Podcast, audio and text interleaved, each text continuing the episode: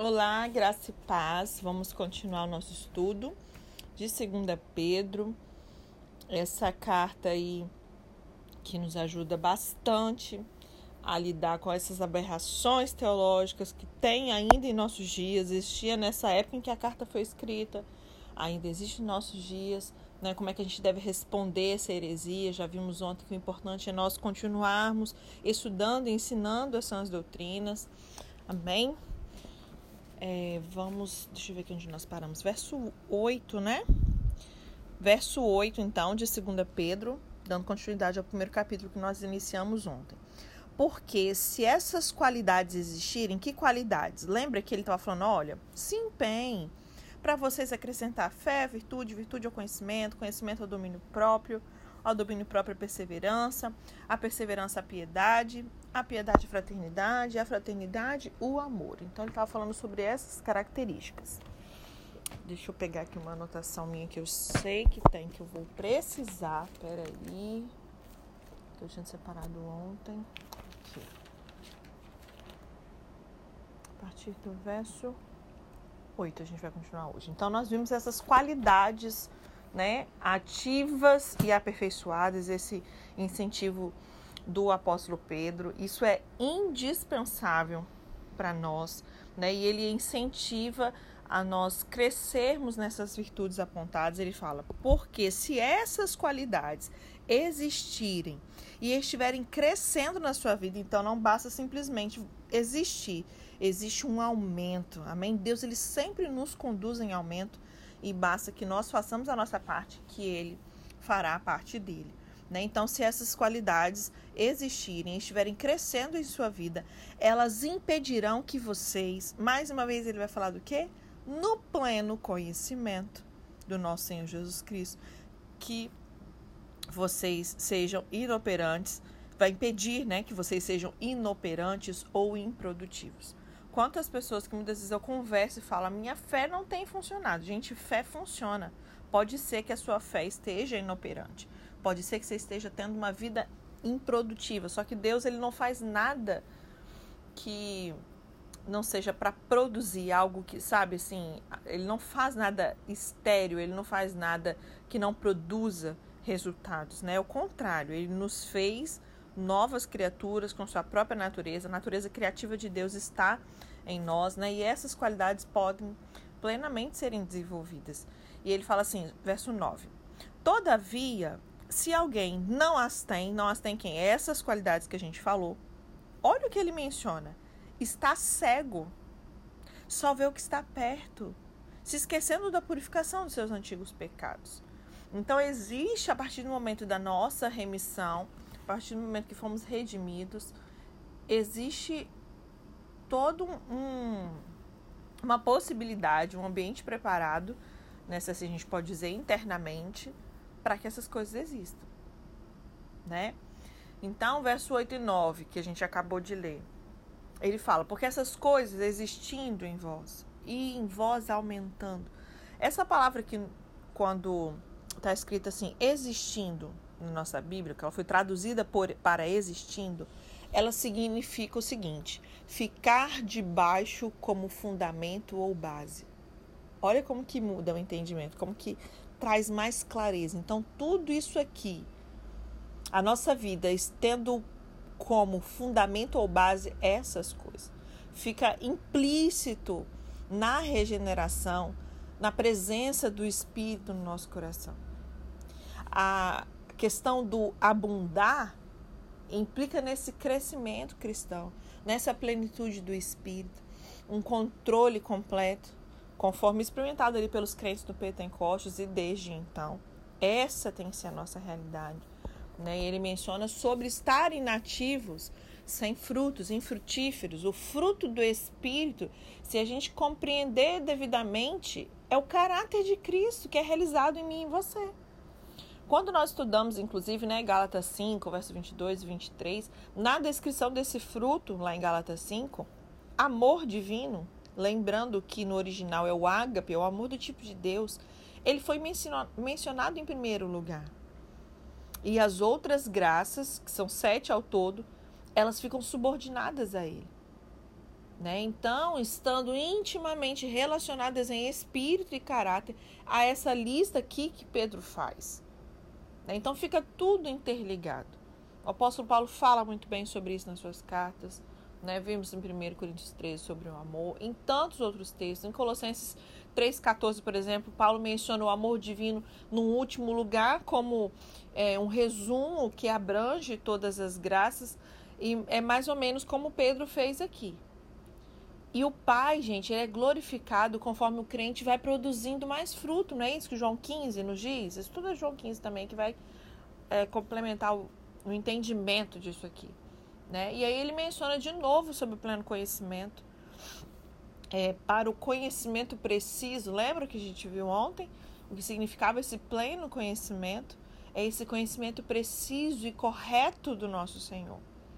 Essa é uma declaração da direção na qual a conquista do cristão se dirige. Quantos de nós estamos dentro da igreja há tantos anos, mas temos, não temos um conhecimento preciso e correto do nosso Senhor? E aí ele menciona né, o que, que acontece quando tudo isso aqui que deveria estar acontecendo não tem na nossa vida. É cegueira e miopia espiritual. Esse senso enfraquecido de realidade de vidas espirituais. Né? Verso 10. Portanto, irmãos, empenhe-se mais uma vez, ele vai falar a mesma coisa sobre essa ação pessoal, né? Lembrando que são com recursos espirituais, mas existe um empenho da nossa parte, de crescer nessas virtudes que o apóstolo Pedro é, colocou aqui, né? E ele fala assim: empenhe-se ainda mais para quê? Para consolidar o chamado e a eleição de vocês, pois se agirem dessa forma, jamais tropeçarão. Então, quando ele fala procurai, é como se ele falasse assim: se ocupem disso, se ocupem em em que que nós temos nos ocupado? O que que nós temos procurado fazer? Procurado fazer? Em que nós, em que nós temos colocado a nossa atenção? Qual tem sido o nosso foco? Procurai, ocupem-se em, ocupe-se com diligência cada vez maior, confirmar a vossa vocação e eleição. É nós crescermos nessas virtudes que ele apontou. Aqui é uma responsabilidade pessoal com referência à vocação e escolha que Deus fez. E ele dá uma continuidade, né? Procedendo assim, continuadamente, porque aqui está um outro problema. Muitos têm dificuldade em dar continuidade, são ótimos em iniciativa, mas são péssimos em acabativa, né? Então precisa ser algo continuado, que dá prosseguimento, tem que ter perseverança, tem que dar prosseguimento. Então, procedendo assim, continuadamente, não tropeçareis em tempo algum. Então, a obediência ela não é opcional sobre qualquer aspecto ligado a essa segurança do cristão. Então, procurar e ocupe-se com diligência, com uma diligência ainda maior. Quando nós crescemos na graça, quando ele fala esse, esse consolidar né, do chamado de eleição, quando nós crescemos na graça, aí nós vemos a obra dele em nós. Então, obediência não é opcional. Amém?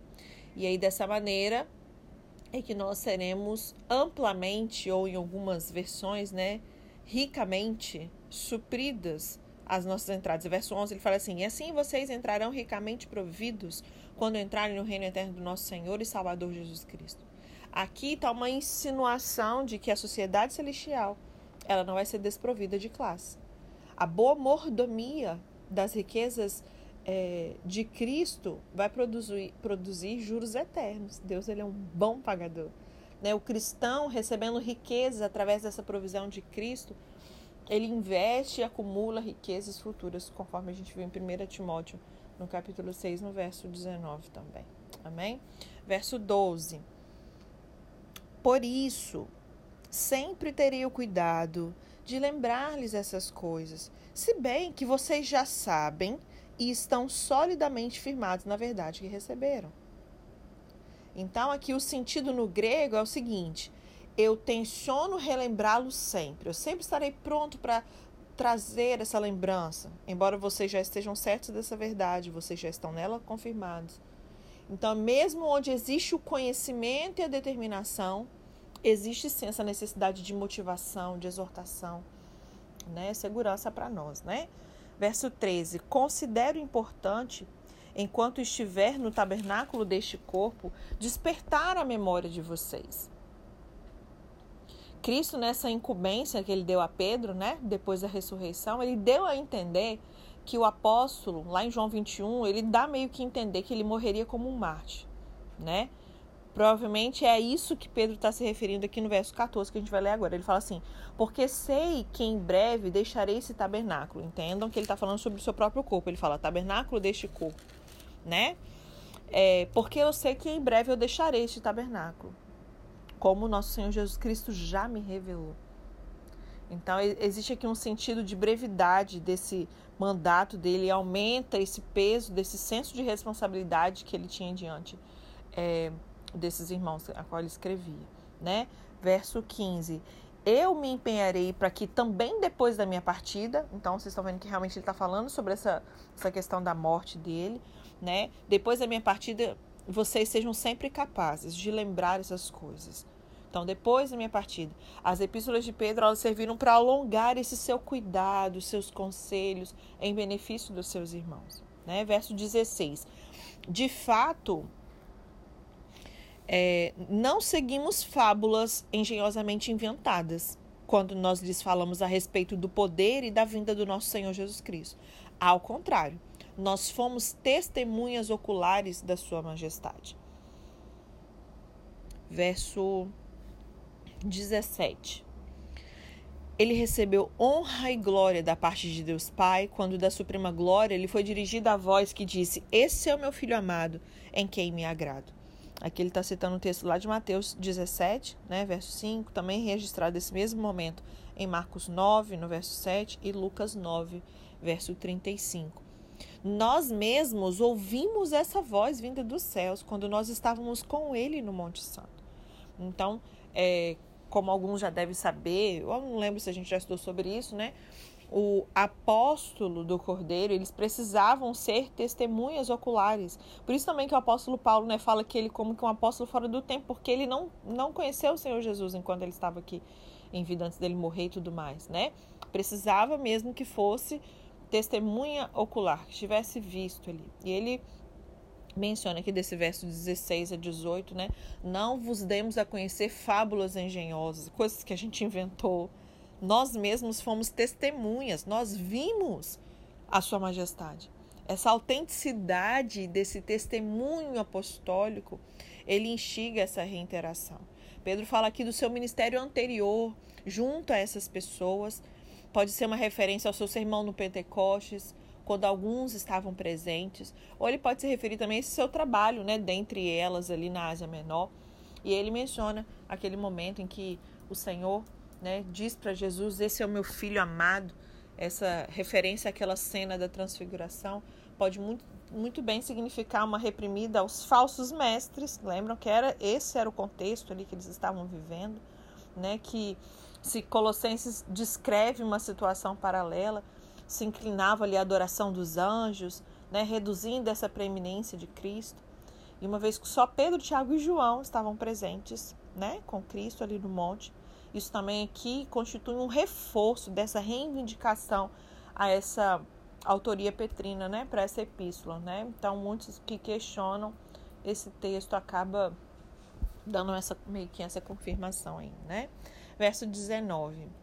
Assim, temos ainda mais firme a palavra dos profetas, e vocês farão bem se a ela prestarem atenção, como uma candeia que brilha em lugar escuro até o dia clareie e a estrela, até que o dia clareie e a estrela da alva nasça no coração de vocês. Ai, Jesus, que coisa mais linda.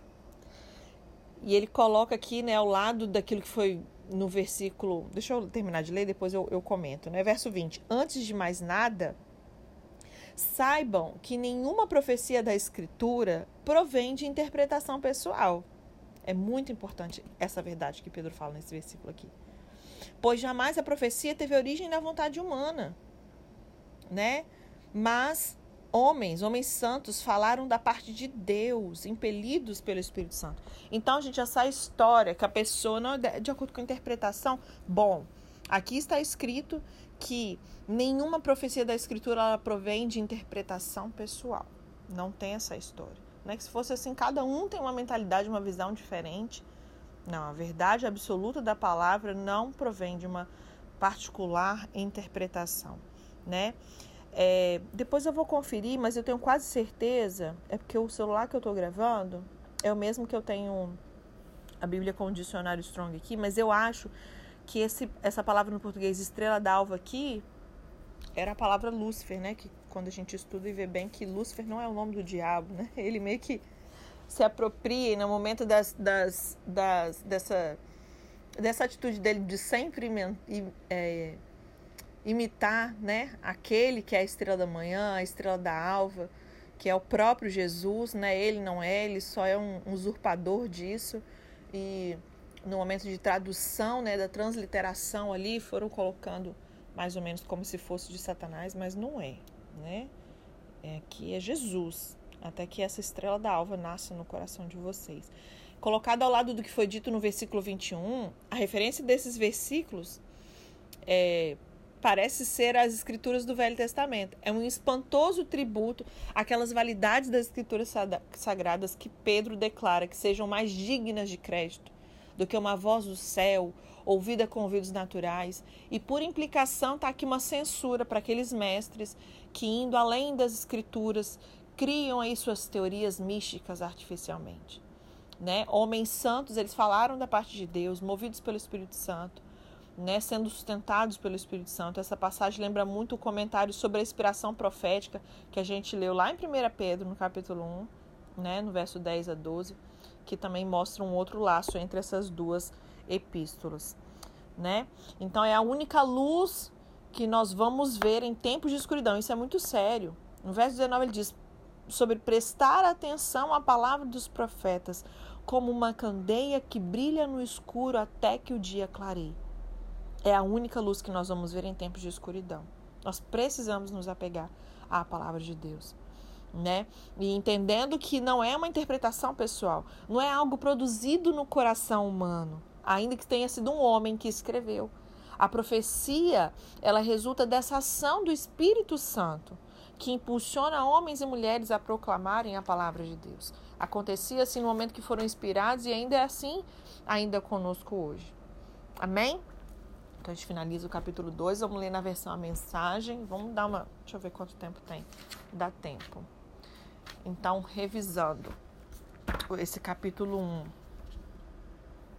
Eu deixo isso para amanhã. Não, então a revisão eu vou deixar para amanhã.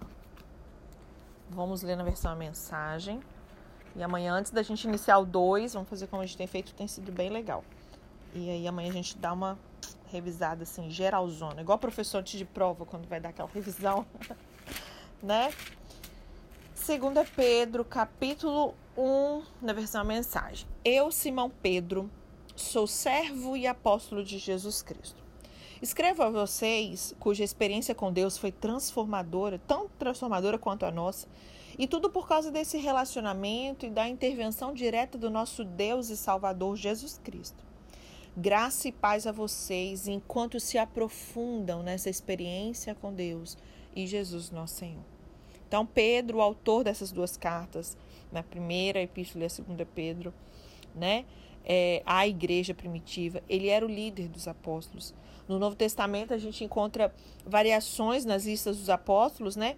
Lá em Mateus 10, no verso 2 a 4, Marcos 3, verso 16 a 19, Lucas 6, verso 14 a 16. Então, se você pega esses três textos, você vê uma pequena variação nessa lista de apóstolos né? Também Atos 1, verso 13. Mas Pedro, ele está sempre citado em primeiro lugar. Então ele era uma pessoa realmente extremamente importante que nós devemos conhecer. Pedro, um seguidor de Cristo, que tinha as mesmas aspirações e deficiências, os mesmos sucessos e fracassos que nós temos.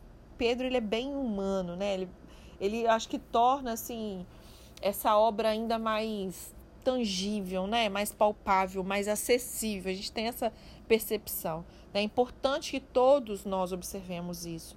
Não foi o seu caráter é, que o qualificou para ser um apóstolo, mas foi o seu chamado. O seu chamado motivou esse sim para que aí o Senhor transformasse o seu caráter. Não é que ele era, nossa, incrível. É igual quando a gente olha a história de Israel. Né? Não é que Abraão, nossa, Abraão, não. Abraão estava ali no meio de um povo idólatra, também não tinha uma aliança com Deus, e assim Deus o escolheu por conta de um chamado que ele tinha. Né? Em primeiro lugar, Pedro foi chamado para ser discípulo. A gente vê isso registrado lá em Marcos 1, versos 16 e 17. E aí depois, registrado lá em Mateus 28, verso 18 a 20, vemos ele sendo chamado para ser um apóstolo. A palavra apóstolo, na verdade, ela também ela não foi traduzida, né? Ela foi transliterada também, mas significa enviado. Eu não sei se você sabia disso, mas a palavra apóstolo, o significado dela é enviado. Jesus, ele designou Pedro e seus outros discípulos como apóstolos. Enviou eles para uma missão, né? Então, se a gente for olhar de certa forma, estamos também sendo enviados com essa mensagem. Aquele que é enviado, não aquele que se envia a si mesmo, né? Aquele que é enviado da parte do Senhor. A primeira missão de Pedro como apóstolo, nós vimos lá em Atos 1, na verdade, de Atos 1 a 12, né? É, ele ali como apóstolo em Jerusalém, pregando o evangelho, formando a igreja primitiva, a primeira igreja, né? E nessa segunda carta, as palavras que ele coloca, eu, servo e apóstolo de Jesus Cristo, define essa sua missão. Ele foi enviado por Cristo para proclamar Cristo. E foi exatamente isso que ele fez em Atos 2. Tudo que Pedro era e tudo que ele tinha que é, a dizer, isso tudo derivava de Cristo. Que assim seja a nossa vida. Que assim sejam os líderes dessa nação. Né? Muitos se enviam, eu sou apóstolo de Jesus, tá, mas você é enviado por Cristo para proclamar Cristo e nada além disso. Não é assim mesmo. Esse evangelho antropocêntrico, sabe, difere muito daquilo que está escrito nas, nas Escrituras. Né? Pedro, tudo que ele tinha a dizer derivava de Cristo. A voz era dele, mas a verdade que ele proclamou era a verdade de Cristo. Não havia nada de original na sua mensagem dele mesmo. E também não deve ter na minha e na sua. Amém? Verso 3: Tudo que diz respeito à vida que agrada a Deus nos foi dado milagrosamente, quando tivemos permissão de conhecer pessoal e intimamente aquele que nos chamou para Deus. A melhor convocação que nós já recebemos. Também recebemos promessas extraordinárias e nós transmitimos a vocês a sua participação na vida de Deus, depois de vocês terem voltado as costas para um mundo corrompido pela cobiça. Portanto, não perca tempo em edificar sobre o que receberam, preenchendo a base da fé com bom caráter, entendimento espiritual, disciplina vigilante, uma paciência entusiasmada, uma admira admiração reverente, uma amizade calorosa, um amor generoso. Cada dimensão, uma interagindo com as demais, essas coisas tudo interligadas. Com essas qualidades ativas e aperfeiçoadas, em sua vida, a grama não vai crescer debaixo dos seus pés e nem um dia vai passar sem a sua recompensa, enquanto vocês amadurecem nessa experiência com o Senhor Jesus. Sem essas qualidades, vocês não podem distinguir o que é certo. E vocês esquecerão da sua antiga vida pecaminosa, que ela foi totalmente cancelada. Então, amigos, confirmem um chamado de Deus a vocês, que foi escolha dele. Não abram mão disso. Façam isso agora. E vocês terão vida sobre um terreno firme, com as suas ruas pavimentadas e o caminho aberto até o reino eterno do nosso Senhor e Salvador Jesus Cristo. Ainda que vocês conheçam toda a verdade e pratiquem sempre, o prêmio é tão grande que eu não vou deixar nem por um minuto de chamar a atenção de vocês sobre o assunto. Essa é a tarefa que eu fui incumbido: mantê-los acordados sempre. E é o que eu vou fazer enquanto eu viver. Eu sei que eu vou morrer em breve. O Senhor deixou isso muito claro para mim. Portanto, eu estou particularmente desejoso de que vocês tenham anotado tudo, para que depois que eu morrer, vocês possam recorrer a esse arquivo sempre que precisarem.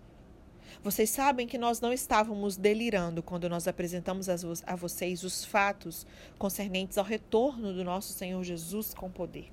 Inclusive, abrindo um parênteses, se você está me ouvindo hoje ainda, não sei se vai dar tempo, em que momento que esse talmidinho, essa talmidinha vai estar tá ouvindo, Mas se der tempo, hoje, dia 18 do 5, momento que eu estou gravando esse estudo, né? Nessa terça-feira, teremos uma live no meu Instagram pessoal, arroba Maíra Bernabé, com uma amiga, Vivi Maia.